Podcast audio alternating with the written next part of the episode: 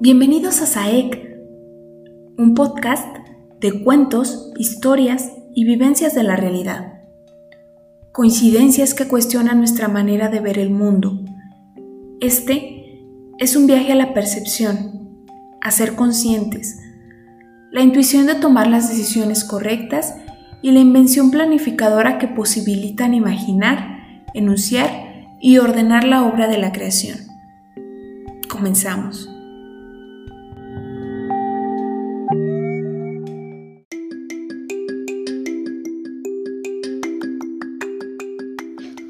Un hombre del pueblo de Neguá, en la costa de Colombia, pudo subir al alto cielo.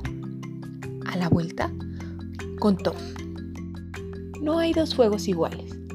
Hay fuegos grandes y fuegos chicos y fuegos de todos los colores. Hay gente de fuego sereno que ni se entera del viento y gente de fuego loco que llena el aire de chispas.